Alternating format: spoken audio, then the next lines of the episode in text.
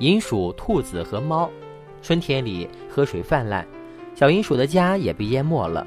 这样，它要一直等到枯水季节到来，才不用担心无家可归。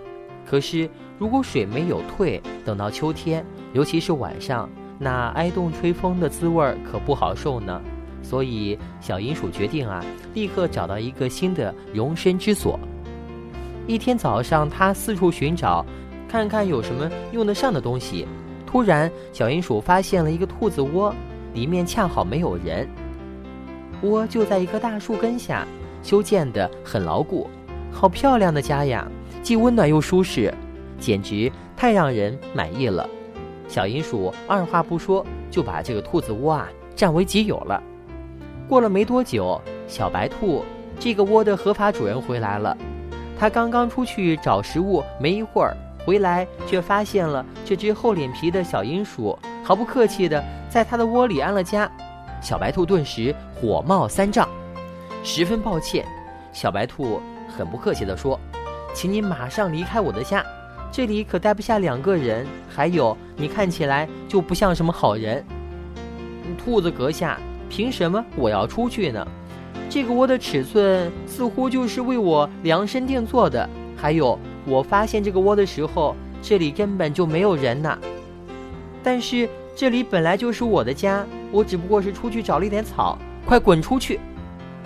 小银鼠抬起脑袋冷笑道：“哼，天知道这到底是不是你的窝？难道你有公证处的证明吗？”没有，兔子说。但是我向你保证，这个窝是我们兔子家族祖祖辈辈传下来的，在我之前。我的曾祖父、我的祖父、我的爸爸都曾住在这里。别废话了，小银鼠开始耍赖了。你还是再想想别的招，把我赶出去吧。兔子和银鼠争吵了很久，每个人都各执一词，总也争不出一个结果。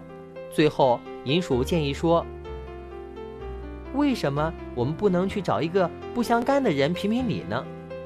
没错。那我们可以去找谁呢？小银鼠说：“我认识一个非常不错的法官猫先生，他见多识广，学识渊博，为人彬彬有礼。”好啊，那走吧。兔子和银鼠一起来到了猫这里。这是一只看上去日子过得挺不错的猫，肥肥胖胖的，毛皮闪闪发亮，目光中闪着一丝阴险。嗯，尊敬的先生，小鼹鼠开始叙述道：“兔子兄弟和我来找您征求个意见。”往前点，朋友们。猫哼哼着说：“我已经老了，听力也没有年轻的那会儿好了。”于是，兔子和小鼹鼠往前挪了几步，然后白兔接着小鼹鼠的话说：“猫先生，大家都知道。”我出生在一棵大树下的窝里，并且一直生活在那里。你们再往前走点儿，我还是听不太清楚。银鼠和白兔又往前挪了几步，差不多都把头凑到猫面前没几厘米的距离了。正当他们要再次开口说话的时候，那只坏猫突然的扑到他们身上，然后三两口就把银鼠和白兔吞进了肚子里，只剩下了几块骨头和皮。这只狡猾的猫舔舔胡须，舒坦的吐了一口气。如果这世界上有无数需要找我评理的人，那简直太好了。赚的那个人永远是我。